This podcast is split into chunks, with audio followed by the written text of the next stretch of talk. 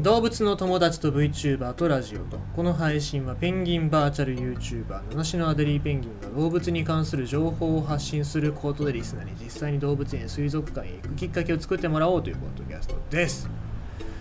まあ、あの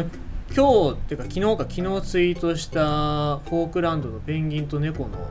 ツイートがまあみんなに見られてるみたいでまあツイートしてリツイートしといてよかったなと思ったんですけどまあやっぱペンギンと猫っていうのは強いっすね。まあとはいえ、まあ、僕が、えー撮った動画でもないですしもともとこの動画っていうのが、えーフォークランドフォークランドで、えー経営してるフォークランドヘリコプターサービスっていうそういうサービスがあるんですけどもそこがツイートしてる内容でございましてここがですね多分なんだけども、まあ、ちゃんと中身をしっかり見たわけじゃないんですけども、えー、とヘリコプターでこのフォークランドの環境っていうのを上空から撮影し撮影というか撮影サービスもしてるんでしょうけども大体旅行客に向けてそうやって、えー旅行のサービスの一環として上空を飛んでくれたりするサービスだとは思うんですけどもまあねあの僕なんかフォークランドフォークランド行くのも旅行って相当大変だと思いますからね、えー一回行けるかどうかだと一緒に一回行けるかどうかだと思うんだけどまあみんながみんな僕みたいなさ貧乏人じゃない貧乏ペンギンじゃないからさ、えー行ける人は何回でも行けるのかなと思うのでぜひね、えー使える方は利用していただきたいなとは思います。ただねえー僕がちょっとツイートした、えー内容ですけども環境の話は置いといてもっていうところでこの環境の話っていうのがフォークランドのことで、まあ、ただ単純に可愛いだけじゃなくて、えー環境の話というところで知ってもらいたいなというところがあるので今日はポッドキャストでそれを喋ろうかなとは思いますけどももともとフォークランドフォークランドっていうのは1982年かな？1982年40年ぐらい前に、えー、とイギリスとアルゼンチンの戦争がございましてこれがフォークランド紛争というもので、えーまあ、このフォークランド諸島っていう場所の、え領有権をめぐってイギリスとアルゼンチンが戦争して大体1000人ぐらい死んじゃったりとかね船が沈んだりとかっていろいろあったわけなんですけども、そこにアルゼンチン側だったかな、えーまあ、イギリス、アルゼンチン側双方が地雷をバンバン埋めちゃったことによって、まあ、人間が住めない環境になった。逆に言うとペンギンは住みやすい。他の大型の動物が来たら爆発しちゃうっていうことなので、えー地雷がたくさん埋まってるっていうこと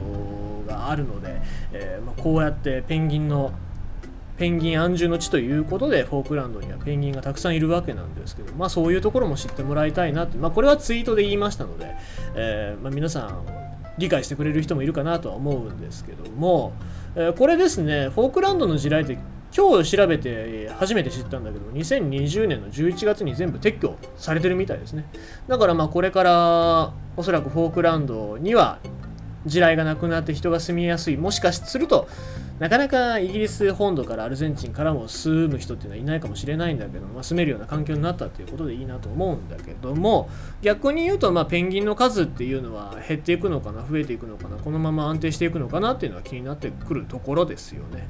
あまあ、地雷の保護っていうのはないわけですからまあでもねフォークランドでペンギンを観察する、えーそういう人たちもいますのでまあそういうところには、えーしっかりとペンギンたちを保護してもらいたいなと思います。で、えーあともう一個気になったのが今日バズってたその内容の一つであるように猫だよ猫。あの猫どっから来たんだろうっていうのは気になりますよね。っていうのももともとフォークランドだったりとかこういう地域に猫っていうのはいないはずなので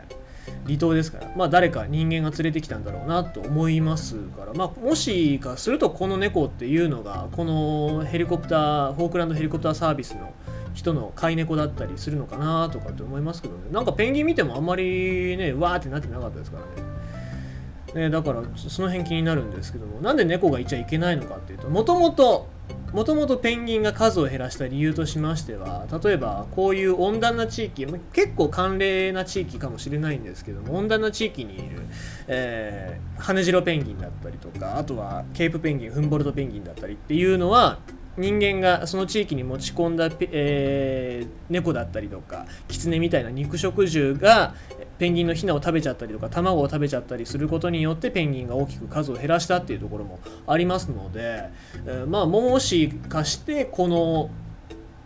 猫っていうのはそういう猫が野良猫っていうのが居ついちゃってるのかなこの島に定住しちゃってるのかなって気になるとあーなんか襲ってないかなペンギン襲ってないといいけどなと思いますよね。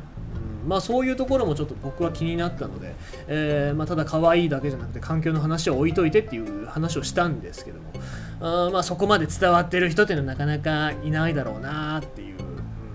まあ、やっぱり表面的な可愛いっていうのはものすごく強いわけでございますので、えーそこにそこにとらわれないような人を少しずつでもいいから増やしていきたいななんて思っております。ということでございまして、えー今日のニュースは、えーニュースじゃないけどね、えーとフォークランド諸島で、えペンギンと猫が戯れてるその裏にはっていうそういうそういうお話でございました。